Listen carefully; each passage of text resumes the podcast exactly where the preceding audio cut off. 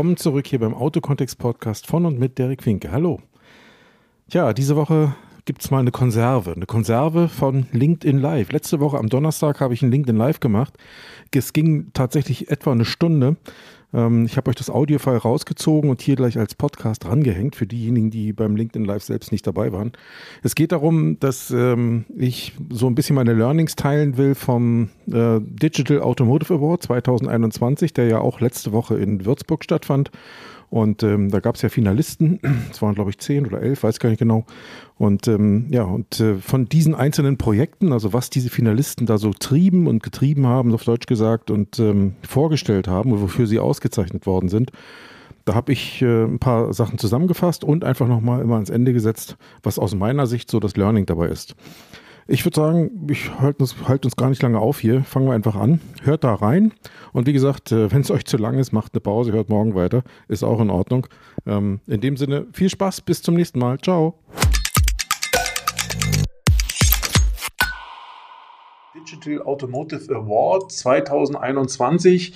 Ähm, vorgestern trug es sich zu in Würzburg. Das heißt, äh, am, am äh, ähm, ich glaube, am Dienstagabend war es, heute ist Donnerstag, genau war die Verleihung des Digital Automotive Awards und ähm, ich muss immer noch einen kleinen Disclaimer davor schieben, denn ähm, ich, der eine oder andere weiß ja, ich bin bis Mitte des Jahres bei EME Frei noch ähm, äh, angestellt gewesen äh, und bin dort mit in Projekten gewesen und ähm, diese Projekte haben wir, oder eines dieser Projekte haben wir selbst auch eingereicht, sind auch in die Top Ten gekommen. Äh, zu mehr komme ich gleich noch. Und ähm, insofern äh, bin ich da nicht ganz unbeteiligt und habe auch äh, äh ja auch in dem Sinne ein gewisses Eigeninteresse daran, mit diesem Thema hier auch so umzugehen. Warum? Ähm, ich bin seit 1.7. wieder freiberuflich tätig, mache auch so alle möglichen Beratungsleistungen rund um Digitalisierung und stelle immer wieder fest, dass Betriebe auf der einen Seite zwar schon großes Interesse haben, sie wollen, aber sie wissen noch nicht so genau wie.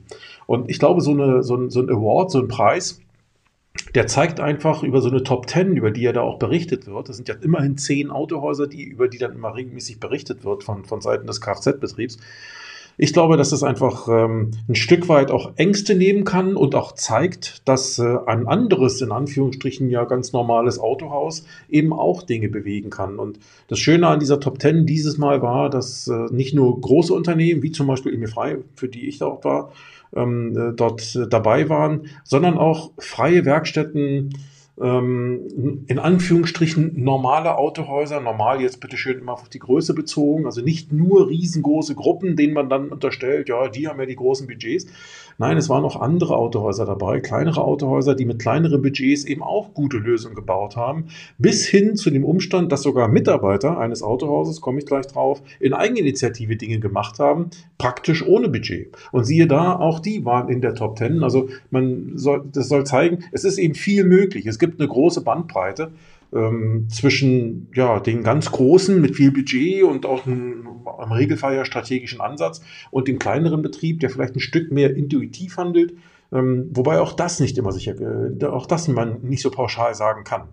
Und ähm, deswegen wollte ich äh, euch einfach nochmal die Finalisten vorstellen mit den Projekten und was ich für mich so an Informationen oder an Learnings daraus ziehe. Äh, verbunden mit der Hoffnung, dass der eine oder die andere, die sich auch mit dem Thema beschäftigt oder an dem Thema Digitalisierung im Autohaus in irgendeiner Form arbeitet, ähm, vielleicht ein Stück weit Angst verliert und ein Stück weit Zuversicht gewinnt und einfach sagt, hey, wenn die das können, warum soll ich das nicht auch können? Das ist eigentlich so das Ziel der Veranstaltung, äh, Digitalisierung so ein Stück weit den Schrecken zu nehmen. Ja? Ich beginne mal mit ähm, einem Projekt äh, der Firma Ralf Christ aus Nersingen. Nersingen liegt in der Nähe von Ulm, Neu-Ulm da oben. Ähm, die Firma Ralf Christ ist eine freie Werkstatt, angeschlossen an die Autofit-Kette. Und ähm, die, die, die zwei, ich weiß es gar nicht genau, der Dennis Christ und seine Cousine, die Bianca Christ, ich vermute mal, sie sind auch Mitinhaber oder Gesellschafter im Unternehmen, vielleicht sogar die Inhaber, das weiß ich nicht genau, ähm, sind jedenfalls die, auch die Vertreter gewesen, die da waren. Und die haben sich irgendwann überlegt, Mensch, ist alles schön und gut, aber lass uns doch mal mit so einem Dongle arbeiten. Und jetzt ist äh, der Dongle natürlich kein Thema, wo man sagt, ja, endlich baut mal einer einen Dongle. Ja, klar, das haben die sich da natürlich auch gedacht, die beiden.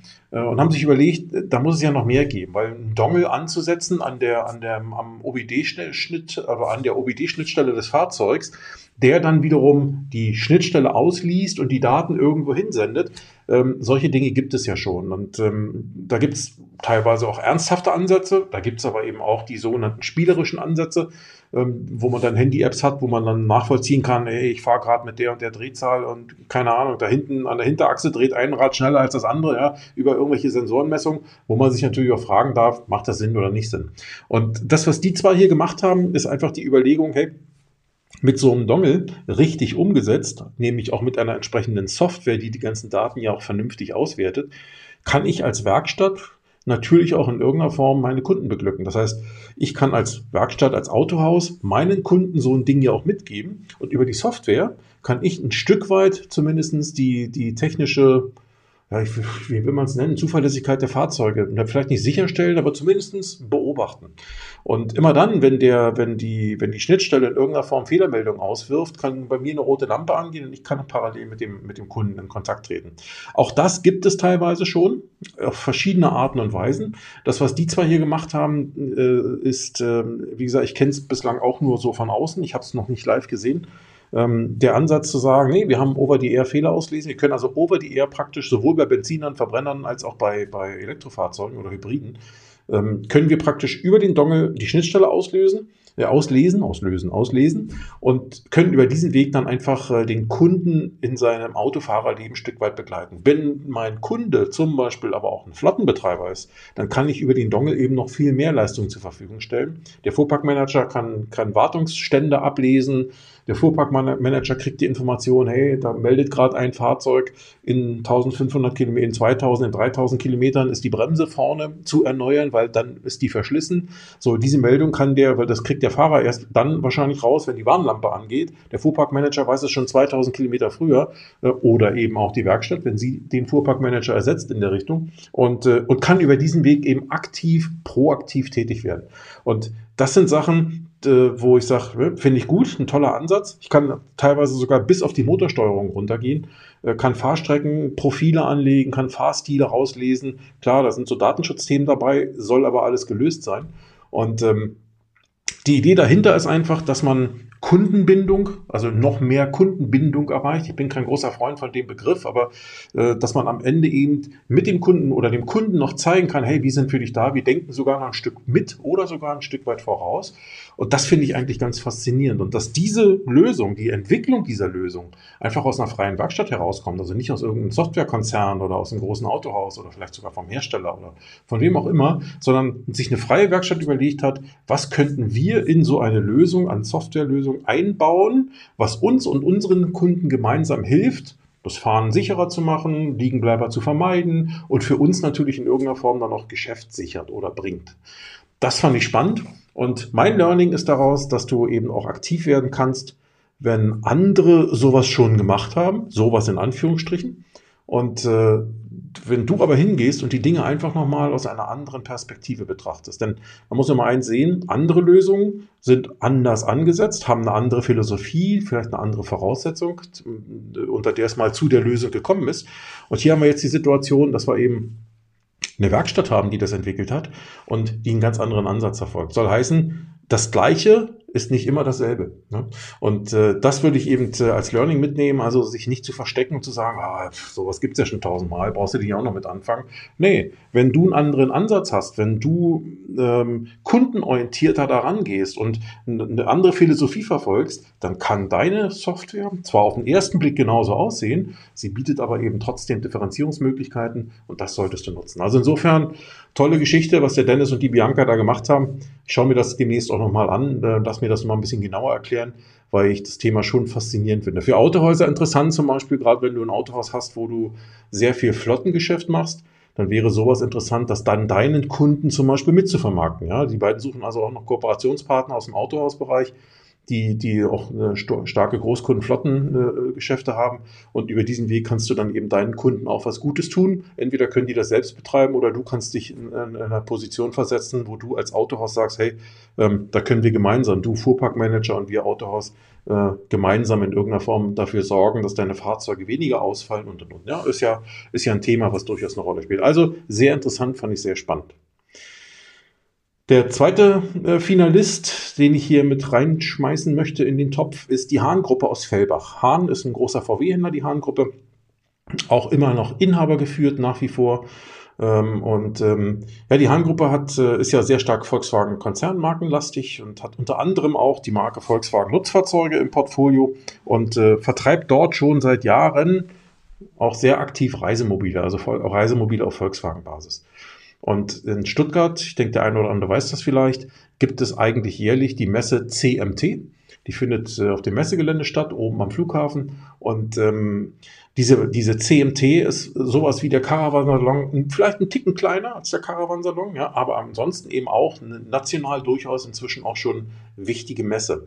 Und auf dieser Messe, das ist ja mehr oder weniger die Hausmesse, wenn man so möchte, von der Hahn-Gruppe gewesen. Ich, ich sage es jetzt einfach mal so flapsig, dass ich denke mal, die Kollegen würden mir da widersprechen oder vielleicht eine andere Formulierung wählen. Ähm, Hausmesse deswegen, weil es praktisch vor Ort und äh, am angestammten ja, Verbreitungsgebiet der Hahn-Gruppe auch äh, stattfindet. Ähm, und diese Messe hat halt nicht stattgefunden, ne, aus Corona-Gründen. Und dann haben sich die Kollegen bei Hahn überlegt, Mensch, was können wir machen? Wie können wir trotzdem Kunden erreichen? Weil das natürlich auch eine verkaufsstarke Messe für die Hahn-Gruppe gewesen. Und äh, wie können wir trotzdem Kunden erreichen? Ja? Vielleicht auf dem virtuellen Weg, auf dem digitalen Weg. Und als Idee ist geboren worden, praktisch eine virtuelle Reisemobilplattform. Äh, Stellt euch vor wie ein digitaler Showroom, der, der, aber wo Kunden praktisch, also der interaktiv ist, sagen wir es mal so. Das heißt nicht nur, es ist keine klassische Webseite, auf der jetzt acht Autos sind oder zehn, ähm, die ich mir innen und außen angucken kann und sagen kann, aha, schön, sondern ich habe die Möglichkeit eben über die Webseite natürlich erstmal Bilder mir anzugucken oder auch Videos anzusehen. Ich habe aber auch die Möglichkeit über die Webseite zum Beispiel direkt in den Kontakt mit dem Autohaus zu treten, kann mir das zum Beispiel, das heißt, diese acht Autos, die auf der Webseite präsentiert sind, die hat das Autohaus mehr oder weniger dann auch noch irgendwo live und in Farbe stehen. Und vor Ort kann ich dann zum Beispiel, oder in, in virtuell kann ich als Kunde sagen, Mensch, der Kalifornier interessiert mich mit der und der Ausstattung, den ihr da habt. Ähm, kann mir mal einer erklären, wie der Kühlschrank funktioniert oder wie man die Betten da umklappt oder das Dach aufklappt oder keine Ahnung. Ja? Also alle möglichen Details, die so mit so einem Reisemobil zu tun haben. Und das kann ich eben über eine, eine virtuelle Brille machen. Also nicht ich Kunde, sondern ich Verkäufer. Das heißt, da, wo die Autos stehen, im Nutzfahrzeugzentrum, da ist es dann so, oder im Reisemobilzentrum, da ist es dann so, dass jemand ist, ich nenne ihn mal Agent oder Agent oder Verkäufer, wie auch immer, der praktisch sich so eine, so eine virtuelle ähm, Datenbrille aufsetzt und dann mit der Brille praktisch ähm, dem Kunden die Dinge erklärt. Ne? Und überall, wo die Brille hinguckt, hätte ich mal gesagt, ähm, da sind ja, sind ja Kameralinsen drin. Da ist es so, dass das gefilmt wird, übertragen wird, ähnlich wie hier, ein Livestream, nichts weiter ist das. Ähm, und gleichzeitig kann dieser Agent, dieser Agent dem Kunden alle seine Fragen beantworten. So, eine tolle Geschichte, ne, wo man, der Kunde kann alle seine Fragen loswerden, man kann sich Zeit nehmen, äh, man kann auch mal vom einen Auto ins andere gehen und und und. Also äh, eine tolle Geschichte. Die Messe ist also so ausgefallen und es gibt also über diesen Weg eine virtuelle Alternative ähm, als Messeschauraum oder auch als Showroom kann man, kann man bezeichnen, wie man möchte. Ich finde das äh, deswegen interessant, weil es eben auch ein, ein, toller Ansatz ist, sehr kundenorientierter Ansatz ist. Äh, vertrieblich orientiert, natürlich, klar, man will beraten auf der einen Seite, aber natürlich auch ganz klar mit dem Ansatz, natürlich wollen wir über den Weg auch Autos verkaufen. Es geht ja nicht nur darum, irgendwo den Kunden eins vom Pferd zu erzählen, sondern wir wollen ähnlich wie auf einer Messe, Messe mit dem Kunden natürlich auch in irgendeiner Form ins Geschäft kommen. Und das kann man über den Weg abbilden. Äh, abbilden. Ähm, das finde ich eben toll, hat mir sehr gut gefallen. Äh, sieht alles sehr wertig aus, sehr hochwertig aus, wie das umgesetzt ist und ähm, wie es auch abgewickelt wird von, von, der, von den Prozessen her. Ähm, die, die Leads kommen dann rein, natürlich auch per E-Mail, das ist klar, aber auch per Telefon. Ich kann das per Videobrille machen. Es gibt auch einen Live-Chat, über den äh, kommuniziert werden kann. Und ähm, äh, in den Hochzeiten, also ich glaube, die Hahn-Gruppe hat es so gemacht, in der Zeit, wo normalerweise die Messe gewesen wäre, also das heißt, diese Plattform existiert natürlich auch noch weiterhin, diese Reisemobilplattform. Aber in der Zeit, wo normalerweise der Messezeitraum gewesen wäre, da wurde eben sehr aktiv für das Thema geworben, sodass Kunden, die vielleicht online oder in Google nach der Messe gesucht haben oder wo auch immer, dann eben auf dieses Angebot äh, aufmerksam gemacht worden sind. So, und da wurde natürlich relativ viel Nachfrage, Schrägstrich Interesse generiert. Und ähm, Hahn hat das dann so gemacht, dass praktisch ähm, in diesem Zeitraum in Echtzeit auf die Fragen geantwortet wurde. Es wurden also ein paar mehr Mitarbeiter rangesetzt, die dann in Echtzeit antworten, äh, was natürlich dann wiederum die Kunden begeistert. Ist ja klar, die, die schreiben da nichts rein und kriegen erst zwei Tage später eine Antwort oder eine Stunde später oder so, sondern alles live und in Farbe. Und das ist natürlich eine Sache, da gibt sich dann eins dem anderen. Und ähm, am Ende, äh, das ist ja ein tolles Erlebnis, wenn man so möchte. Und am Ende ähm, wurde eine fünfstellige Anzahl an an Besuchern generiert über diese äh, Plattform und eine vierstellige Anzahl an Leads. Also das finde ich schon sehr spannend. Vierstellige Anzahl an Leads. Ich muss erst mal zusammenkriegen. Wir reden ja hier nicht von einem Angebot, wo man sagt, naja, sind alle Autos, sondern wir reden von Reisemobilen und dann noch Reisemobile eines Herstellers. Das ist ja nicht der gesamte Reisemobilmarkt, der sich da abbildet. Also insofern finde ich, das sind das schon äh, beeindruckende Zahlen. Und ähm, ja, mein Learning daraus ist einfach die, die, ähm, die, der Ansatz, dass man sich eben in die Situation seiner Kunden versetzen sollte und sich fragen, wie kann ich denen jetzt helfen, über außergewöhnliche Erlebnisse, weil das ist außergewöhnlich, zu einer Entscheidung zu kommen. Also nicht zu sagen, ja, da ist ja, wir haben ja einen Automarkt oder wir haben ja eine Webseite, wo alle unsere Autos drauf sind, da musst du mal gucken. Ähm, oder ganz normal am Telefon erzählen, ja, der hat doch dies, der hat doch jenes. Nee, hier wurde einfach mehr getan als der Standard. Hier wurde ein Erlebnis geboten. Ähm, und das Erlebnis ist zum einen die Darstellung, wie das aussieht, wie das rüberkommt, wie es, gemacht wurde. Und zum anderen aber eben auch, dass zum Beispiel in Echtzeit eben auch Fragen beantwortet wurden. Das finde ich schon toll, weil das ist eben unüblich, ja? sagen wir es doch einfach mal so. Zumindest im digitalen Spektrum. Ne? Klar, wenn der Kunde im Autohaus ist, beantwortet man auch Fragen live. Aber, oder auf einer Messe. Aber im digitalen Bereich ist es doch normalerweise so, Kunde stellt Anfrage und bekommt dann irgendwann zeitversetzt eine Antwort. Das ist ja eigentlich der übliche Weg. Und deswegen finde ich, ist dieser Ansatz gut, weil kundenorientiert, kundenzentriert und eben verbunden mit der Frage, was können wir tun, wie können wir helfen, dem Kunden dabei helfen, Entscheidungen zu treffen. Und Entscheidungen brauchen wir vom Kunden. Ähm, und selbst wenn sie Nein heißt, dann ist es auch okay. Ist zwar nicht schön, ne? aber ist auch okay, weil dann kann ich das Kapitel abschließen und mich um den nächsten kümmern. Ne? Also, ein toller Ansatz hat mir auch sehr gut gefallen. Also, mir haben alle Projekte gut gefallen, die da stattgefunden haben. Denn ähm, ich denke, die sind ja nicht, oder sind ja alle nicht umsonst ähm, in, der, in den Top Ten gewesen. Ja, nächster Punkt. Ähm, das sind äh, drei junge Leute, die schon mal die Sympathiepunkte bei mir von vornherein hatten. Nicht nur, weil sie junge Leute sind, ähm, sondern weil sie einen Weg gehen, den ich auch immer gern mal predige. Und ähm, das ist die League of Performance 306. Ne? So ein englischer Begriff, League of Performance. Ähm, das sind drei Audi-Verkäufer äh, aus dem Audi-Zentrum in Wuppertal, die angefangen haben, sich zu, oder die sich überlegt haben, wie können wir Kunden auf einem anderen Weg erreichen. Das ist das eine. Und wie können wir Menschen um uns herum, auch Menschen, die uns nicht kennen, ein Stück weit mehr Einblick geben in unseren Arbeitsalltag. Als Verkäufer, als Mitarbeiter im Autohaus, ähm, als Mensch, ja, die wir so sind. So, und äh, da haben sich überlegt, Mensch, lass uns doch so einen Instagram-Kanal aufmachen.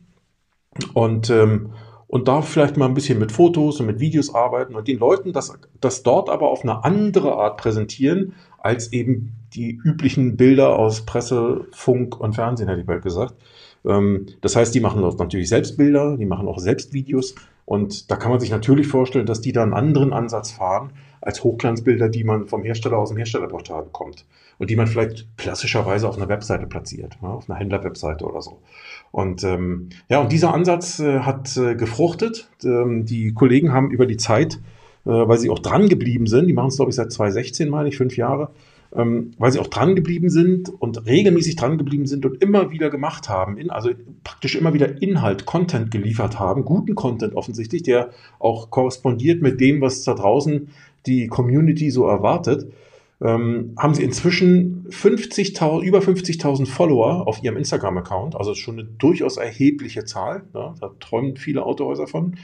Und ähm, insofern ist das eine, eine tolle Geschichte, eine, eine, eine, tolle Story. Ja, und dann kam Corona. Ne? Das kennt ihr auch selbst alle. Da waren die Autohäuser dicht, zumindest im Verkauf. Da ging nicht viel. Und haben sich überlegt, Mensch, dann lass uns doch auch noch auf einen zusätzlichen Kanal trotzdem die Leute bei Laune halten, in Anführungsstrichen bei Laune, also praktisch im Sinne von, ähm, wenn wir sie jetzt so erstmal nicht informieren können, dann gehen wir einen anderen Weg. Was haben sie gemacht? Sie haben auch noch einen Podcast aufgebaut, also praktisch äh, das regelmäßige Aufnehmen von Audiodateien, was sie dann hochladen in so ein Podcast-Portal und äh, was dann zum Beispiel bei Apple Podcasts oder bei Spotify oder wo auch immer auch verfügbar und abrufbar ist.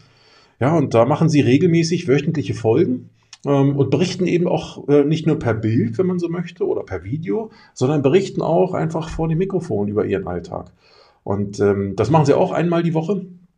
Und sie haben dann praktisch, wenn man so möchte, das Ganze war mal gedacht als Corona-Überbrückung. Und inzwischen hat sich aber doch etabliert, weil immer mehr Menschen zuhören und das eben auch toll finden, nicht nur die Bilder zu sehen, sondern auch die Stimmen dazu zu hören. Und das Ergebnis, was dabei rauskommt, ist natürlich, dass die drei einen ganz anderen Zugang zu ihren Kunden gefunden haben.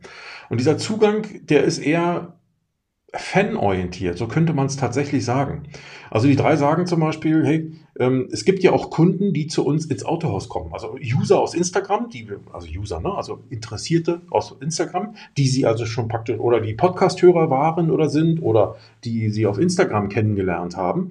Äh, und die kommen dann ins Autohaus und der Erstkontakt ist dann eben nicht mehr, da sprechen zwei Fremde miteinander, sondern da sprechen Leute miteinander, die sich zwar eigentlich nicht persönlich kennen, aber die eine ganz andere Gesprächsebene haben, weil der, der die Leute schon über Podcast und Instagram kennt, einfach sagt, hey, ich kenne dich ja schon. Weil ich höre dich regelmäßig und ich sehe dich regelmäßig. So, jetzt sagt natürlich der Verkäufer, ja gut, ich kenne die nicht, ne, woher auch, aber man hat plötzlich eine ganz andere Ebene ne, und äh, geht anders miteinander um. Und das Eis ist sofort gebrochen und ist plötzlich in ganz anderen Themen drin ähm, und, und kommt ganz anders auch mit den Leuten klar auf die Leute zu. Also es ist eher so ein Fan-Ansatz, der da entsteht. Und das sorgt natürlich dafür, dass, dass man auch ganz anders Autos verkaufen kann ja? Ähm, und ganz anders auch Probleme lösen kann. Und ähm, ich habe die Jungs ja in, in, in, ähm, in Würzburg kennenlernen dürfen vorgestern äh, und mal ein bisschen mit ihnen gesprochen. Ja, und da kam natürlich dann auch die Aussage, ja, weißt du, wir sind ab und zu auch mal Problemlöser bei uns im Autohaus, soll heißen, ähm, manch ein Kunde beschwert sich gar nicht bei Google lauthals über irgendwelche Probleme, die aufgetreten sind, sondern der kommt erstmal auf uns zu und dann äh, lösen wir das für ihn ähm, und dann geht der erst vielleicht zu Google und schreibt eine gute Bewertung. Ja? Das heißt also, ähm, auch das ein ganz anderer Ansatz, völlig spannend, also finde ich total interessant ähm, und ähm, ja, also die diskutieren dort auf ihrem Podcast natürlich auch über Themen aus dem Alltag. Es geht nicht nur um Autos, sprechen auch zum Beispiel über äh, Thema Impfen oder nicht Impfen, über die Gender-Thematik und und und. Also durchaus auch heiße Themen. Dazu muss man wissen, das Ganze ist kein offizieller Kanal vom Audi-Zentrum Wuppertal, sondern ist der private Kanal von den dreien. Da bin ich natürlich auch ein Stück weit flexibler, als wenn ich es über so einen ähm, Unternehmenskanal mache, wo ich unter Umständen dann wieder Unternehmensregelwerke und Corporate-Geschichten äh, einzuhalten habe. Da bin ich natürlich ein Stück weit flexibler, wenn ich das unter meinem eigenen Namen betreiben kann. Ähm, nichtsdestotrotz kommt natürlich auch dem Audi-Zentrum in Wuppertal das Ganze zugute, weil wenn die drei da Autos verkaufen, zusätzlich Autos verkaufen über diese, über diese Aktionen und über diese Sachen, die sie da machen, ja, dann hat natürlich der Händler auch was davon. Insofern ist das äh, schon ein Stück weit in dieser Richtung auch ganz äh, positiv. Ähm, was ich spannend finde, inzwischen sind die drei mehr oder weniger so wie so eine eigene, wie so eine eigene Brand, wie so eine eigene Marke. Ja? League of Performance 306. Und haben sich überlegt, Mensch, dann lass es doch mal eine Klamottenkollektion rausbringen. Ich glaube, das war ein Hoodie und ich weiß gar nicht, was noch alles. Ähm, der Witz war, ähm, die, sie haben das kaum auf Instagram verkündet, dass sie es machen oder dass es jetzt die Dinger gibt. Da waren die schon ausverkauft. Ja? Und ähm, das fand ich auch spannend, ja. Also auch so ein Fan-Thema. Ist ähnlich, wo ich sage, naja, wenn du bei deinem Fußballclub dein, dein, dein, dein T-Shirt da besorgst, ähm, dann kann es bei bestimmten Situationen auch mal eng werden, ne, wenn irgendein Topspieler kommt. Äh, und ähnlich ist das hier. Also fand ich auch absolut spannend, wie die, wie sie es umsetzen. Ähm, und mein Learning daraus ist einfach auch als Mitarbeiter, sei mutig, das, also nicht nur als Unternehmer, sondern auch als Mitarbeiter, sei mutig, bürste einfach mal gegen den Strich hebt dich positiv im Markt ab, weil das machen die drei. Ne? Die sind eben nicht die graue Menge von 150 anderen Audi-Verkäufern, sondern sie gehen einen anderen Weg, einen positiv abgesetzten anderen Weg, weil für den Kunden hat das ja äh, äh, einen Vorteil. Und ähm, wenn du dann noch konsequent dran bleibst, auch das ist ein Learning, dann ähm, glaube ich, kannst du über diesen Weg Erfolg äh, erzielen. Auch das, und auch da wieder der Hinweis, hey, nur weil die drei es jetzt schon machen, ähm, nicht zu sagen, pf, nee, das kann ich jetzt nicht auch noch machen, das machen ja die drei schon. Hey, wir reden über ganz Deutschland, wir reden über einen Riesenmarkt, äh, wir reden über Millionen von Menschen. Da ist Platz für so viele Accounts dieser Art. Man muss einfach nur anfangen und es tun. Ähm, und wenn du dann noch für etwas stehst, ja, die drei zum Beispiel stehen auch für soziales Engagement. Warum? Ähm, in Corona-Zeiten haben sie lokale Geschäfte unterstützt und dauernd erwähnt und dafür gesorgt, dass auch da vielleicht der ein oder andere Zuhörer oder Zuschauer über Instagram dorthin geht. Ähm, als dann in der Nähe der, äh, in der A oben die Flut war, haben sie Spendenaktionen gemacht, haben Spenden gesammelt und dann eben auch für die Flutopfer dort eben äh, bestimmte Dinge beschafft.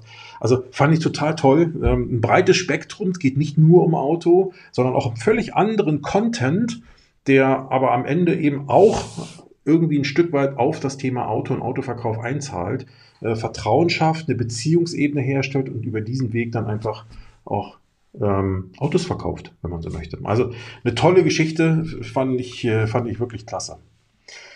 Dann haben wir ähm, das Autohaus Rest, äh, dann haben wir die Firma, äh, klar, jetzt bin ich gerade verrutscht hier, dann haben wir die Firma Autohaus Lessingstraße aus Oberhausen. Habe ich persönlich jetzt nicht kennengelernt, aber ich habe ja das mitgenommen, was ich im, im, auf der Veranstaltung so, so gesehen habe.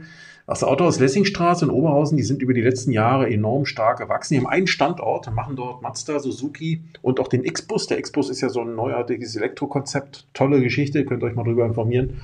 Und ähm, der Martin Rickmann, der dort äh, Geschäftsführer ist, der hat gesagt, naja, durch dieses starke Wachstum an einem Standort, ich glaube, die verkaufen dann zwischen an die 2000 Autos an diesem Standort, haben die natürlich auch logistisch, äh, ich sag mal, eine ziemliche Herausforderung, die sie auch irgendwo bewältigen müssen. Denn ähm, sie müssen ja am Ende irgendwie dafür sorgen, dass die, dass die Fahrzeuge und die ganzen äh, Abwicklungen irgendwie sauber zusammenlaufen. Und äh, deswegen haben sie sich überlegt, wie können wir das alles vereinfachen, wie können wir das optimieren, wie können wir unsere Prozesse besser gestalten und dafür sorgen, dass irgendwie alle, also Transparenz, wenn man so möchte, für Transparenz sorgen, wie kann ich dafür sorgen, dass irgendwie alle Beteiligten an diesem Auslieferungs- und Vertriebsprozess immer auf dem aktuellen Stand sind, also dass praktisch keine Datensilos entstehen. Ähm, und sie haben nichts weiter gemacht, als sich eine eigene Software geschrieben. Sie haben sich praktisch eine Vertriebssteuerungssoftware oder eine Dispositionssoftware, wie auch immer man die nennen möchte, geschrieben, die dafür sorgt, dass alle Beteiligten an diesem Prozess ähm, am Ende eben äh, mit eingebunden sind. Äh, praktisch eine, eine, eine Software, über die die verschiedenen Prozessschritte und auch die verschiedenen Abteilungen, die Fachabteilungen, also wir haben vorne den Verkäufer, wir haben eine Disposition, wir haben eine Werkstatt, wir haben vielleicht noch einen Auslieferungsservice im Sinne von Aufbereitung äh, des Fahrzeuges und und und. Das sind ja alles mehr oder weniger verschiedene Fachabteilungen. Und, ähm, und diese Fachabteilungen sind ja ohne irgendwie so ein, eine vernünftige Software irgendwie alle auf sich gestellt. Oder man macht viel über Excel-Listen und Papier. Und das ist ja nicht so der ideale Weg. Und deswegen gibt es ähm, beim, beim Autos Lessingstraße eine selbstgebaute Software, die ist cloud-basiert, läuft also im, im, im Internet. Und, ähm, und das sorgt dafür, dass praktisch immer alle über alles Bescheid wissen. Das heißt, egal, was, wer ich bin die, in diesem Prozess, ich sehe genau, aha, das Auto ist jetzt, keine Ahnung, noch in der Werkstatt zur Aufbereitung oder zur, zur, zur äh, ersten äh, Inspektion. Oder das Auto ist jetzt schon raus oder, oder, oder. So, und das sorgt dafür, dass man dem Kunden gegenüber erstmal immer aussagefähig ist und zum Zweiten, dass man auch ähm, äh, ja, die Schritte oder, oder dass man schneller erkennen kann, wo es hakt und wo man nachhaken muss, wo man reingehen muss, um den Prozess wieder aufzugreifen. Weil, wie gesagt, 2000 Autos pro Jahr auszuliefern an einem Standort ist logistisch schon echt eine Herausforderung. Äh, und ich, ich kenne den Standort nicht, aber Oberhausen ist jetzt auch eine Großstadt. Da denke ich mal, da wird man auch nicht ewig Platz haben. Das heißt, da muss schon ein, eins ins andere haken, ähm, damit das sauber funktioniert. Und ähm, das finde ich schon sehr spannend. Also eine tolle Geschichte, die, die die Kollegen da selbst entwickelt haben. Und mein Learning daraus ist, ähm, ja, warte nicht darauf, dass andere dir die Probleme lösen oder warte zum Beispiel auch nicht darauf, dass dein OEM dir dein Problem löst, dein Hersteller, sondern geh auch eigene Wege. Ne? Gehe eigene Wege, nimm dein Problem in die Hand und dann versuche über den Weg deine Schmerzen zu lindern. Ja, das sind ja diese sogenannten Pains and Gains, die wir überall haben. Also am Ende war das für die der Schmerz, wie kann ich das transparenter machen und schneller machen und besser abwickelbar machen. Ähm, und äh, das war deren Schmerz und den haben sie darüber gelegt, äh, gelöst. Finde ich eine tolle Geschichte, ähm, die auch zeigt, ja, man muss eben auch keine Riesengruppe sein, um alles Mögliche zu machen, sondern man kann auch als einzelner Standort äh, sich Lösungen schaffen, die einem helfen, sein Geschäft besser abzuwickeln. Ne? Also auch das fand ich eine tolle Geschichte. Der nächste Kandidat, die Firma Mofuma aus Krefeld. Mofuma ist eine Tochtergesellschaft von der von, von Töfi, Tölke und Fischer, wird ihm einen oder anderen Begriff sein aus Krefeld. Ist auch eine, eine, eine große Handelsgruppe, zu großen Teilen Volkswagen-Konzern lastig, machen aber auch Ford ähm, und äh, die Mofuma ist praktisch eine Gesellschaft, die die sich gegründet haben für innovative, für neue Geschäftsmodelle, um also in bestimmten Bereichen besser voranzukommen. Und der Sascha Ranz, äh, der dort Geschäftsführer ist, der hat mit seinem Team eine Software entwickelt, um betriebliche Unterweisungen in irgendeiner Form besser abzuwickeln. Jetzt ähm, muss man ehrlicherweise zugestehen, das sagt Sascha selber auch, na, weißt du, Derek, mein Thema betriebliche Unterweisung ist ja jetzt überhaupt nicht sexy. Ne? Also wenn jemand betriebliche Unterweisung hört, dann zucken ja alle und verschwinden unter dem Tisch und sagen, möge es bloß an mir vorbeigehen oder vorüberziehen. Und ähm, das Problem ist aber oft bei diesen betrieblichen Unterweisungen, sie sind halt, ähm, ja, sie müssen rechtlich nachvollziehbar sein. Du musst also praktisch äh, Rechtssicherheit belegen können. Also du musst belegen können, ja, dieser Mitarbeiter hat diese Unterweisung bekommen. Äh, da gibt's ja alle möglichen Themen, Arbeitssicherheit und Datenschutz und weiß der Teufel was alles. Das ist aber so, du musst es am Ende nachweisen können, wenn zum Beispiel mal irgendwo Probleme auftreten. Damit du zum Beispiel nicht in die Haftung kommst. Dann musst du nachweisen können, ja, der Mitarbeiter ist darüber geschult worden. Äh, und wenn er jetzt trotzdem so einen Arbeitsunfall hat, dann liegt das nicht daran, dass wir ihm nicht erklärt haben, wie man unter Umständen sich davor hätte schützen können. Und ähm, ja, und ich sag mal, bei, bei, bei, bei das ist, das muss dokumentiert werden. Äh, du musst auch das, du musst auch wissen, dass der Mitarbeiter dabei war und und und. Es kostet viel Zeit, wenn du es physisch machst. Die Leute müssen alle zusammen eine Stunde oder zwei oder drei in irgendeinen Raum gesperrt werden, müssen sich das alles anhören und sehen. In der Zeit können die nicht arbeiten und und und. Und die Lösung, die Mofuma gebaut hat, ist äh, nichts weiter als eine virtuelle, also praktisch eine, eine, Online-Schulungsplattform, über das ich das Ganze auch mit Videos zum Beispiel virtuell abwickeln kann und das Ganze auch so aufgebaut habe, dass ich ähnlich wie beim Videokurs diese Videos oder die, das Gesamtprogramm in kleinere Häppchen teilen kann und ich dann als Mitarbeiter auch sagen kann, okay, ich muss mir das jetzt nicht alles in auf einmal reinziehen, sondern kann sagen, hey, ich habe gerade fünf Minuten Zeit, jetzt gehe ich mal das Video eins durch. Alles klar. Nach Video eins gibt es eine kleine Frage- und Antwortrunde und erst wenn ich die positiv bestehe, wie so eine kleine Zwischenprüfung, ähm, dann komme ich auf Video, werde ich auf Video 2 zugelassen. So, und so kann ich erstens nachvollziehen, war er dabei, war er nicht dabei und hat er oder sie verstanden, worum es hier geht. Das sind so Sachen, die da drin abgelegt sind. Ich kann auch nachvollziehen, ob der Mitarbeiter zwischendurch äh, ja, keine Ahnung, heimlich sein Bildschirm ausgemacht hat oder, äh, keine Ahnung, das Browserfenster äh, verkleinert hat und eigentlich gar nicht dabei war und, und, und. Auch solche Sachen werden getrackt, so dass ich ihm auch sagen kann, hey, klar, du warst eingeloggt, aber du warst ja nicht dabei. Ähm, also auch da geht's wieder um Rechtssicherheit, hat nichts mit Kontrolle der Mitarbeiter zu tun. Ja, der erste Ansatz ist eigentlich immer die Rechtssicherheit zu haben, damit man am Ende nicht für irgendwas haftbar gemacht wird. Und ähm, ja, und wie gesagt, klar, er hat recht, das Thema an sich ist natürlich nicht sexy, das Software-Thema schon, ja, finde ich, aber das Thema be betriebliche Unterweisung ist jetzt nicht unbedingt sexy. Und ähm, was sie jetzt machen, sie, sie, sie öffnen ihr System auch für weitere Schulungsthemen, um es noch ein Stück weit flexibler einsetzbar zu machen. Und ähm, das Schöne ist, du kannst am Ende tatsächlich diese Pflichtunterweisung über den Weg abwickeln. Du kannst am Ende aber auch für dein Unternehmen so eine Art Academy aufbauen, für dein Autohaus zum Beispiel, und sagen, okay, da können wir ja noch mehr Themen reinbringen. Wir können Verkäuferschulungen anbieten oder Serviceberaterschulungen oder keine Ahnung, was es für Trainings gibt, die man über so einen Weg abwickeln kann. Natürlich muss man in irgendeiner Form den Content produzieren. Ähm, soweit ich es verstanden habe, gibt es bestimmte Dinge, die die, glaube ich, auch vorproduzieren. Gerade bei den betrieblichen Unterweisungen, die sind ja, gibt es ja einen bestimmten Standard, den man rüberbringen kann. Aber gerade wenn du als Händler sagst, okay, ich lizenziere mir das und baue da meine eigenen Schulungsinhalte rein, dann ist das ein ideales Tool. Ne? Du musst dann halt nur noch für Inhalte sorgen. Die kannst du natürlich dir machen lassen vom externen, sowas mache ich übrigens, ähm, oder du gehst einfach hin und äh, sagst, nee, ich habe da Mitarbeiter, die sind dafür geeignet, die haben auch Bock darauf, die machen es. Auch gut. Ne? Also es gibt alle Möglichkeiten in der Richtung. Und deswegen fand ich das eben, klar, nicht sexy für sich genommen, aber die Möglichkeiten, die da, die da, äh, die damit bestehen, das fand ich wieder gut. Und mein Learning daraus war, Nutze Software und gute Prozesse, um dir das Leben einfacher zu machen. Denn wie gesagt, das andere, das Thema vorher war einfach ein, ein Problem. Ja? Wie kann ich das nachhalten? Alles voll Papier und bla bla. Und jetzt hat man einfach gesagt, hey, wie können wir uns das Leben hier ein bisschen einfacher gestalten? Und für alle, nicht nur für uns als Unternehmen, sondern auch für die Teilnehmer, für die Mitarbeiter in den Schulungen viel angenehmer. Ne? Ähm, das hat man gemacht, gibt es auch Eskalationsprozesse und also ein Kram, hängt da alles mit drin. Frei nach dem Motto, wenn ein Mitarbeiter wird ja per E-Mail eingeladen, und wenn der dann nicht kommt, dann wird er nochmal eingeladen und nochmal, nochmal, nochmal. Da gibt es so Eskalationsprozesse, bis dann irgendwann mal eine Mail an seinen Vorgesetzten geht, der dann sagt, ey, sag mal, der Müller war immer noch nicht dabei. Ähm, also auch solche Logiken sind eingebaut, um es äh, äh, eben auch äh, ja, rechtssicher zu machen. Also eine tolle Geschichte, fand ich auch gut, hat mir gut gefallen ähm, die, die, die Sache, weil es eben auch Autohäusern hilft, wiederum mehr Zeit für Kunden zu, zu, zu bekommen und sich mehr auf den Kunden zu fokussieren und weniger auf solche administrativen Dinge. Okay, der nächste Kandidat, die Firma Restemeier aus Osnabrück. Die Firma Restemeier, geführt von Maximilian Stein, kenne ich schon aus meinem Engagement beim Deutschen Online-Autohaus-Kongress. Die Andrea Patzelt hatte den Maximilian auch, ich glaube, zweimal sogar schon, oder vielleicht sogar noch öfter, zweimal kann mich entsinnen, auch im Kongress. Äh, weil der Maximilian ist ähm, ein junger, dynamischer Typ, der, der eine Werkstatt führt, eine freie Werkstatt wohlgemerkt führt, die immerhin 50 Mitarbeiter hat. Und das ist also keine, kein Krauterladen auf Deutsch gesagt, sondern da steckt schon ein bisschen was dahinter.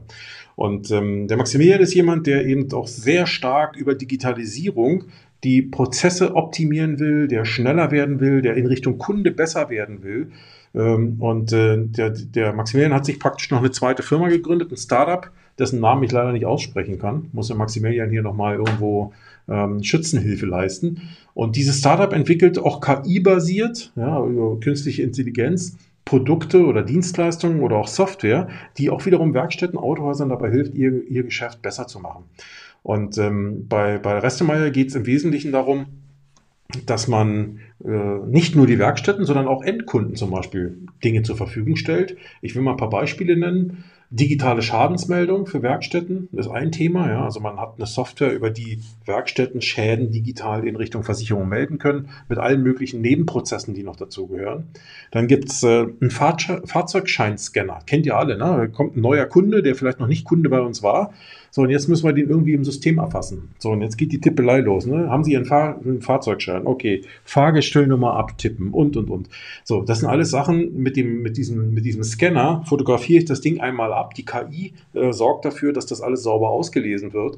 Äh, über eine Schnittstelle laufen diese Daten zum Beispiel in mein DMS rein und ruckzuck habe ich alle Daten drin. Ich habe den Halter des Fahrzeugs und ich habe ähm, äh, die ganzen Fahrzeugdaten drin und kann ruckzuck mit dem eigentlichen Thema loslegen und muss mich nicht erst zehn Minuten mit der Neuanlage des Kunden beschäftigen. Also ähm, das ist ein Thema, was ich, was ich äh, sehr interessant finde. Dann äh, machen die auch Landingpages zum Beispiel für Smart Repair Center. Also nehmen wir mal ein Beispiel. Du hast in deinem Autohaus vielleicht auch Smart Repair ne, und du sagst, Mensch, da könnten wir mal was für tun. Dann bauen die praktisch Landingpages und Funnel. Ähm, für exakt dieses Thema. Die haben sich also praktisch so eine, so eine, so eine, so eine Vorlage dafür gebaut, die sie dann eben über, über Kampagnen, ich vermute mal in Google und, und oder in Facebook und in sozialen Medien in irgendeiner Form ausspielen und dafür sorgen, dass dann einfach Nachfragen generiert wird. Da heißt es dann eben, keine Ahnung, Smart Repair im Westerwald. Ja, ich wohne hier im Westerwald. Ähm, und wenn ich jetzt hier meine Werkstatt hätte, Montabaur zum Beispiel, dann wäre es vielleicht Smart Repair in Montabaur oder im Westerwald. So, und das wird penetriert praktisch. Und Menschen, die nach danach suchen bei Google, die finden das dann. Also auch eine Lösung, die ganz einfach und schnell für mich nutzbar ist. Da muss ich nicht erst drei Monate darüber nachdenken, wie wir jetzt die Webseite gestalten. Ist alles schon da. Ne? Es geht nur noch darum, Logo, Name, Inhalt ist alles schon da. Es geht los. Also auch da schnelle Ansätze, damit man als Autohaus, als Werkstatt vorankommt. Ähm, und was sie noch haben, ähm, auch entwickelt haben, ist äh, eine Plattform für die fiktive Schadenabrechnung für den Endkunden. Eigentlich eine Sache, wo wir sagen, ja, wir hätten den Kunden eigentlich noch lieber in unserer Werkstatt, aber es gibt ja auch genügend Kunden, die fiktiv abrechnen und dann doch Teile davon reparieren lassen. Äh, und da haben sie sich einfach eben auch äh, softwaretechnisch was überlegt, wie das für den Endkunden leichter ist, fiktiv mit der Versicherung abzurechnen. Also auch da viele, viele Ansätze, viele Ideen. Ähm, der Maximilian ist auch ein sehr offener Typ, der, der sich auch immer wieder dafür begeistern kann, äh, in die Details reinzuschauen, wie können wir das noch besser machen und und und.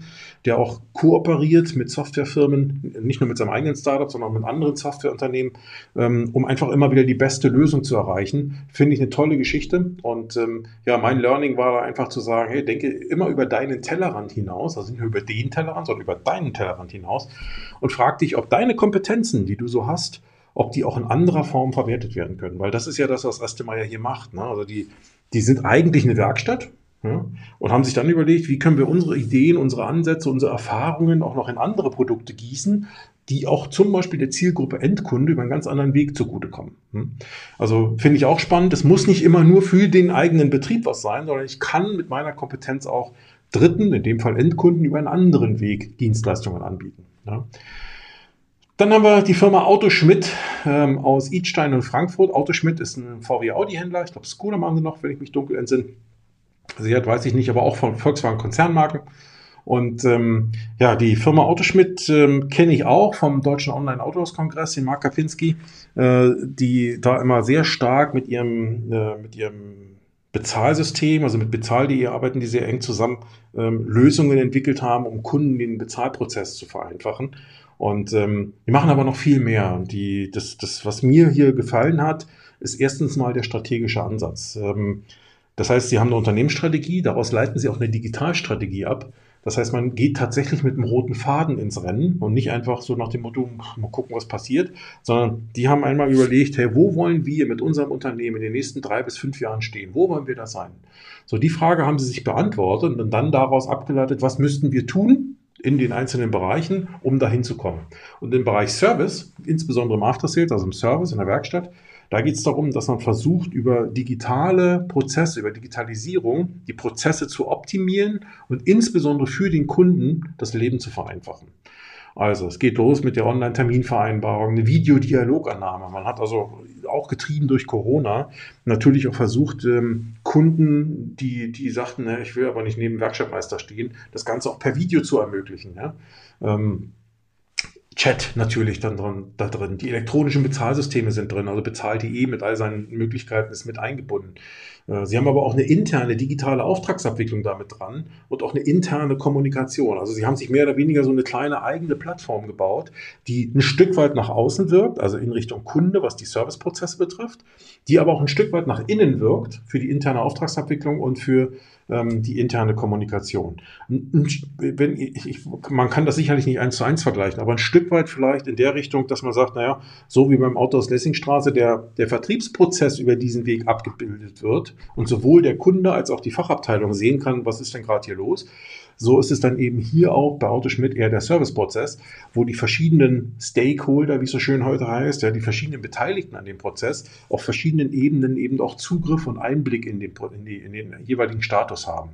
Und, ähm, und das fand ich gut, das ist ein toller Ansatz. Also nicht nur, ich sage mal, ein Sammelsurium an Einzelmaßnahmen, sondern diese Einzelmaßnahmen auch unter dem Dach eines roten Fadens zusammengesteckt. Ja, das hat mir gut gefallen, ähm, war, ein, war, ein, war ein sehr sinnvoller Ansatz.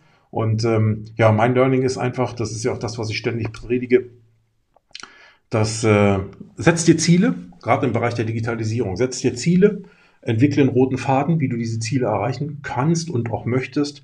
Und vor allen Dingen behalte den Fokus. Das heißt auf Deutsch, man muss eben auch lernen, Nein zu sagen. Ja, das ist schwer, ich weiß das manchmal, weil die Verlockung, noch das auch noch zu machen oder lass uns da auch noch rein investieren, die ist groß, ich weiß das. Ähm, Manchmal macht es aber Sinn, Dinge einfach abzulehnen, zu sagen, hey, finde ich total toll, was du mir da anbietest. Im Moment machen wir es aber nicht, weil wir gehen jetzt erstmal diesen Weg. Und wenn wir den gegangen sind, ne, dann überlegen wir uns, was wir noch machen. Das muss ich nicht immer so machen. Es gibt auch Möglichkeiten, ähm, noch zusätzliche Dinge einzubinden, aber überlegt euch das immer gut, weil alles, jeder Tag hat nur 24 Stunden und meine Zeit kann ich nur bedingt eben auf viele verschiedene Projekte aufteilen. Und ähm, äh, insofern, irgendwas leidet immer. Deswegen macht es Sinn, den Fokus zu behalten und ein Ziel stringent zu verfolgen ja, in dieser Richtung. Gerade im Bereich der Digitalisierung macht das Sinn. Also auch da, Auto Schmidt, tolle Geschichte, Respekt. Autohaus Stopanski, auch, ich glaube, Volkswagen und Audi-Betrieb ähm, aus Süddeutschland, ähm, die machen schon länger digitale Projekte, sind aber hier angetreten mit dem Thema TikTok im Marketing. Ähm, und ich muss ehrlich sagen, TikTok war für mich lange Zeit auch so, ein, so eine Blackbox, wo ich gesagt habe, pff, mein Gott, alles was 13 und 12 ist, ähm, das treibt sich auf TikTok rum. Äh, warum soll ich mich da als Autors engagieren? Das ist überhaupt nicht meine Zielgruppe. Was soll ich da? Das wird ein Haufen Zeit verbraten für nichts und wieder nichts. Inzwischen sehe ich das schon ein bisschen anders. Ähm, erstens, weil ich TikTok inzwischen selbst nutze. Ich bin aber nur Konsument. Ich produziere da nichts. Ähm, und ähm, weil mich interessiert einfach, was da passiert und wie das so läuft. Und das ist eine hochdynamische Plattform äh, mit einem super hochdynamischen Algorithmus. Man kann es gar nicht anders sagen. Ähm, und ähm, ja, und das, die Autos oder die Firma Stopanski hat sich einfach überlegt, hey, äh, lass uns doch über, über, über TikTok auch Marketing machen mit der Zielsetzung, auf der einen Seite natürlich zu informieren, aber auf der anderen Seite mit ein Stück weit auch natürlich mit Humor, aber uns eben auch dort zu platzieren, um zum Beispiel junge Menschen, ne, oftmals sind es ja die jungen Menschen, die da unterwegs sind, für uns, unser Autohaus zu begeistern. Weil wie alle anderen auch, oder wie die meisten anderen auch, äh, braucht auch das Autohaus Stapanski immer wieder mal Azubis oder auch neue Mitarbeiter ähm, weil andere ausscheiden oder weil man wächst. Und ähm, da haben alle die gleichen Probleme im Markt. Das heißt, man muss in irgendeiner Form so auf sich aufmerksam machen, dass Mitarbeiter sagen, geil, da würde ich gerne arbeiten. Und hier hat man sich für den Kanal TikTok entschieden. ähm, macht das sehr professionell. Das heißt, äh, nicht professionell im Sinne von mit eigenem Studio oder so ein Kram, sondern professionell im Sinne auch von Fokus behalten, von dranbleiben, von Regelmäßigkeit. Das meine ich hier mit professionell. Ähm, beim letzten Stand äh, hatten die da schon über eine Million Aufrufe. Teilweise haben die Videos bis äh, über 100.000 Aufrufe. Ähm, ist schon eine tolle Geschichte, muss man erstmal hinkriegen. Ja, also ein Auto, mit einem Autohaus-Video in, in diese Größenordnung vorzudringen.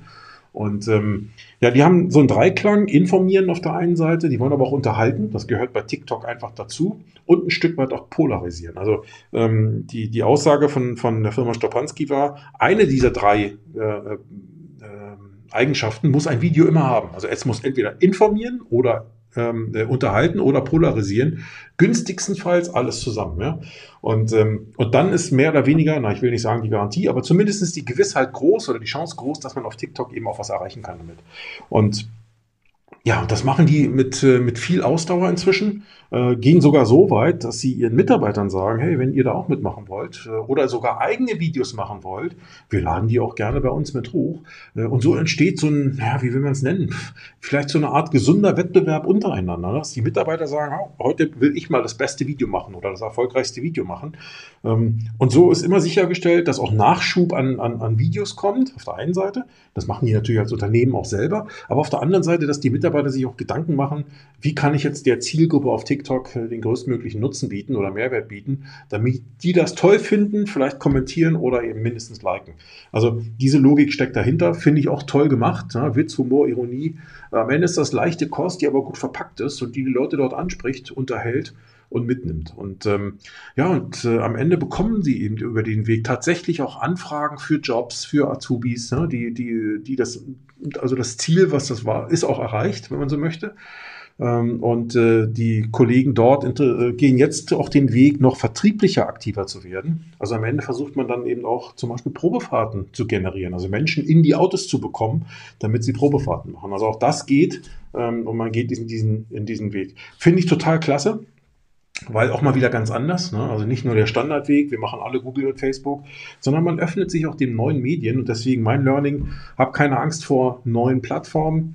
Ähm, binde deine Mitarbeiter mit ein. Also sag nicht, das macht nur die Marketingabteilung, sondern hey, geh es locker an, binde deine Mitarbeiter ein, vertraue da auch ein Stück weit deinen Mitarbeitern. Und ähm, am Ende kommt dabei raus, dass Wettbewerb das Geschäft belebt. Und äh, in dem Fall ist es vielleicht das Videogeschäft, ja. Ähm, aber durch die bessere Qualität der Videos setzen sich dann eben auch Dinge durch, wo Kunden drauf anspringen und dann eben auch zu dir kommen. Also insofern eine tolle Geschichte, hat mir gut gefallen. Ja. Autor Stopanski. Ja, der nächste Kandidat ist die Fürth-Gruppe aus Braunschweig. Wir haben jetzt noch drei Kandidaten. Die Fürth-Gruppe aus Braunschweig. Ähm, auch ein großer Volkswagen-Audi-Betrieb. Ähm, Porsche, glaube ich, noch dabei. Seat Skoda, also machen so gut wie alle Konzernmarken. Und ähm, die Fürth-Gruppe hat sich überlegt, wie können wir das Thema Elektromobilität voranbringen. Und ähm, haben sich dann überlegt, naja, wir können viel machen, wir können den Leuten viel erzählen, aber es muss ja in irgendeiner Form auch so rüberkommen, dass die Leute das Gefühl haben, ja, der will mir jetzt hier kein Auto aufdrücken, sondern der informiert mich, der bringt mir Wissen nah äh, und über diesen Weg kann ich auch mal eine Nachfrage stellen und über diesen Weg entsteht Vertrauensbasis. Hey, da ist einer, der sich mit dem Thema ernsthaft auseinandersetzt, ein Autohändler, ähm, der, der das auch ein bisschen locker und mit Humor und mit Witz angeht, äh, aber der mir trotzdem seriöse Informationen liefert. Und ähm, das hat die, die Fürth-Gruppe umgesetzt. Die hat sich praktisch ein eigenes Portal geschaffen. Das nennt sich Electrify Me. Es sind zwei Mitarbeiter, ähm, die das Ganze ähm, hochziehen oder hochgezogen haben und auch contentseitig betreiben. Das heißt, die Fürth-Gruppe ähm, produziert dort regelmäßig Content, Text, Video, Bild, ne, alles, was so rund um Elektromobilität ist, beantwortet Kunden viele Fragen und sorgt also über diesen Weg einerseits für Information, aber auch für Interaktion. Und, ähm, und das führt dazu, dass, ähm, dass sie ja, da präsent sind, wo Kunden danach suchen, nämlich im Netz. Ja? Kunden fliegen mehr oder weniger über diese Webseite, bleiben da hängen, ist auch alles sehr wertig gemacht, sieht alles gut aus. Und, ähm, und so bringt die Fürth-Gruppe Elektromobilität zum Kunden, wenn man so möchte. Und die, die, es gibt eigentlich zwei Ziele, die damit verbunden waren. Zum einen Imagebildung, das heißt, sich einen Namen machen in der Richtung. Ja. Wir wollen auch für E-Mobilität stehen. Oder anders gesagt, wenn Kunden in Braunschweig zum Beispiel an E-Mobilität denken, vielleicht nicht nur in Braunschweig, ja, Kürzgruppe ist in Niedersachsen aktiv, ähm, Sachsen-Anhalt noch, Ähm, wenn Kunden in der Region an E-Mobilität denken, dann sollen sie an uns denken. Und, ähm, und das verbindet man eben auf der einen Seite damit. Und zum anderen will man natürlich das Ganze auch als Lead-Generator benutzen. Denn wo Vertrauen entsteht, wenn Kunden ähm, sich mit dem Thema beschäftigen und das Gefühl haben, da ist jemand, der mich unterstützt, der, mich, der mir hilft, eine Entscheidung zu treffen, à la Hahn-Gruppe vorhin mit dem Reisemobilportal, dann sind Kunden auch schneller bereit, eben auch mal eine Anfrage zu stellen, konkret, oder eben sogar ein Auto zu kaufen. Ja, es entsteht Vertrauen. Über den Weg kommen Leads rein. Ähm, und ähm, ja, also auch ein toller Weg, äh, der, da, der da gegangen wurde, äh, sich mit dem Thema Content Marketing mal auseinanderzusetzen. Ich glaube, das ist eine große Schwachstelle im deutschen Autohandel, dass so gut wie nirgends Content produziert wird, beziehungsweise dass der einzige Content, relevante Content auf den Autohaus-Webseiten in aller Regel eigentlich immer nur Bestandsfahrzeuge sind. Ja? Ähm, und alles andere fällt irgendwo hinten runter. Vielleicht noch die Öffnungszeiten und vielleicht noch die Mitarbeiterseite, aber das ist es dann meistens schon. Ähm, und damit geht mir viel in der Customer Journey verloren. Ne? Kunden informieren sich ja schon frühzeitig über Autos und und und. Die habe ich da alle nicht. Ähm, und, äh, und die, was die Kollegen hier in Braunschweig machen, die setzen halt einfach in der Customer Journey viel weiter links an, wenn man so möchte. Also wenn die Kunden noch in einer Phase sind, wo sie noch nicht wissen, dass es der VW ID3 werden muss äh, und dass der auch noch in Braunschweig bei der Fürth-Gruppe gekauft wird. Soweit sind die Kunden ja zu dem Zeitpunkt noch gar nicht. Denen geht es erstmal darum zu sagen, was ist überhaupt E-Mobilität und was muss ich da beachten und wie ist das mit der Reichweite und wie komme ich denn da und wie geht denn das? So, das sind die Fragen, mit denen sich Kunden am Anfang auseinandersetzen. Und wenn man ganz ehrlich ist, bei wie vielen Autohändlern und bei wie vielen Händlerwebseiten findet man denn solche Informationen so aufbereitet, dass sie für den Kunden auch ein Erlebnis sind? Und da setzt die Fürth-Gruppe an. Finde ich auch ein tolles Konzept. Äh, weil auch wieder ab, positives Absetzen von der Masse, Differenzierung äh, und äh, damit ist dann zwangsläufig der Erfolg da, weil es andere ja nicht tun, ja, ähm, oder nur wenige andere tun und und deswegen einfach viel viel Platz für alle für, für alle bleibt, die es tun, ne? also in der Richtung. Also tolle Geschichte. mein Learning ist, wage dich auch auf neues Terrain, probiere aus, messe und schärfe nach. Ähm, denn das ist ja das, was Agilität ausmacht. Also nicht zu sagen, ja, da planen wir jetzt erstmal drei Monate durch, wie wir das Ganze haben wollen. Nee, wenn du ein Ziel hast und weißt, wo du hin willst, dann fang mit den, wie heißt es immer so schön, mit den tief hängenden Früchten, die low-hanging fruits, fang mit denen an. Was kann ich am einfachsten tun, was die größte Wirkung entfaltet? Damit fängst du an. Und dann entwickelst du nach und nach weiter. Äh, du musst zwischendurch natürlich immer mal messen, bin ich dann noch auf dem richtigen Weg äh, ne, und so weiter. Und dann schärfst du nach. Manche Dinge wirst du dann auch wieder sein lassen, weil du sagst, hm, interessiert die Leute wohl doch nicht, dann machst du eben andere Sachen.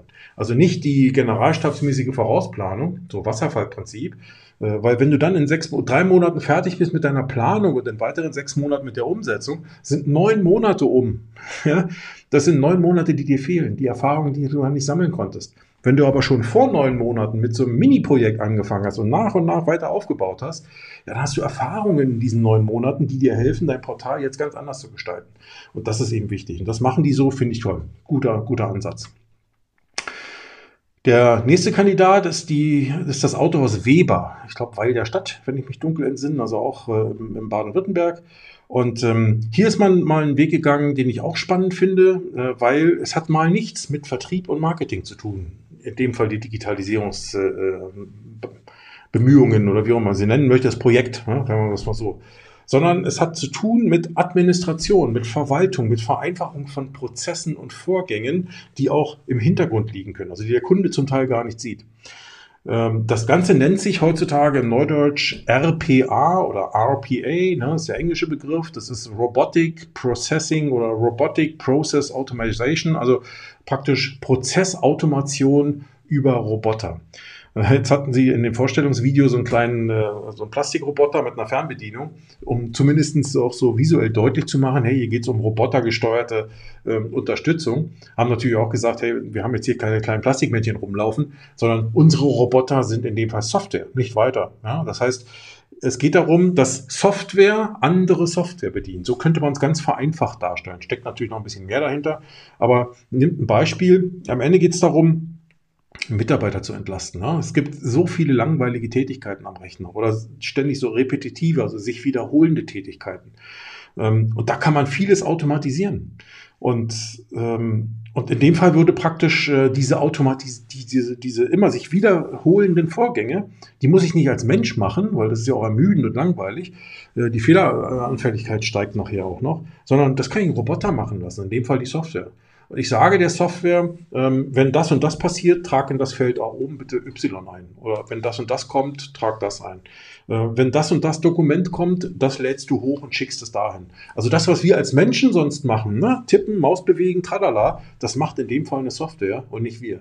Und ähm, damit kann ich im Hintergrund eben sehr viele, sehr viel Zeit gewinnen auf der einen Seite, weil Mitarbeiter eben nicht mehr vorm Rechner sitzen und solche, solche eigentlich nicht wertschöpfenden Tätigkeiten vollziehen. Ähm, sondern ich kann das jemand anders machen lassen, der, der, der das einfach macht, ohne Fehler zu tun. Der macht das einfach so, wie, es, wie ich es ihm einmal gesagt habe.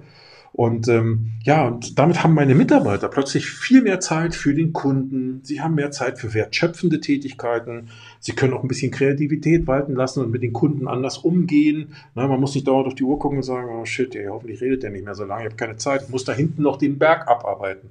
Ja, wenn der Berg einfach von der Software abgearbeitet wird, ähm, dann habe ich natürlich die Zeit und die Möglichkeiten. Äh, ja, Alexander, ich glaube, das Video wird später noch ansehbar sein. Ansonsten, ich lade es später auch hoch irgendwo bei YouTube oder wo auch immer. Aber ich glaube, es ist hier auch noch ansehbar. Ähm, ja, was ist mein Learning? Ähm, es muss nicht immer Marketing sein, auch Administration ist digitalisierbar. Ja? Also Marketing ist natürlich, oder Vertrieb sind natürlich die sexy Themen, mit denen man rausgeht, äh, wo man auch glaubt, Mensch, das erzielt auch sofort eine Wirkung, dadurch verkaufe ich mehr Autos oder schneller Autos oder was auch immer. Ja, ist alles richtig. Aber es gibt eben auch Themen im Hintergrund, die man angehen kann, die dir als Autohaus, als Unternehmen helfen, mehr Zeit für die Kunden zu gewinnen. Und ich glaube, das ist ein ganz wichtiges äh, Thema, dass wir, dass wir insgesamt als Autohaus einfach auch uns noch mehr mit dem Kunden beschäftigen müssen, mehr Wertschätzung rüberbringen müssen.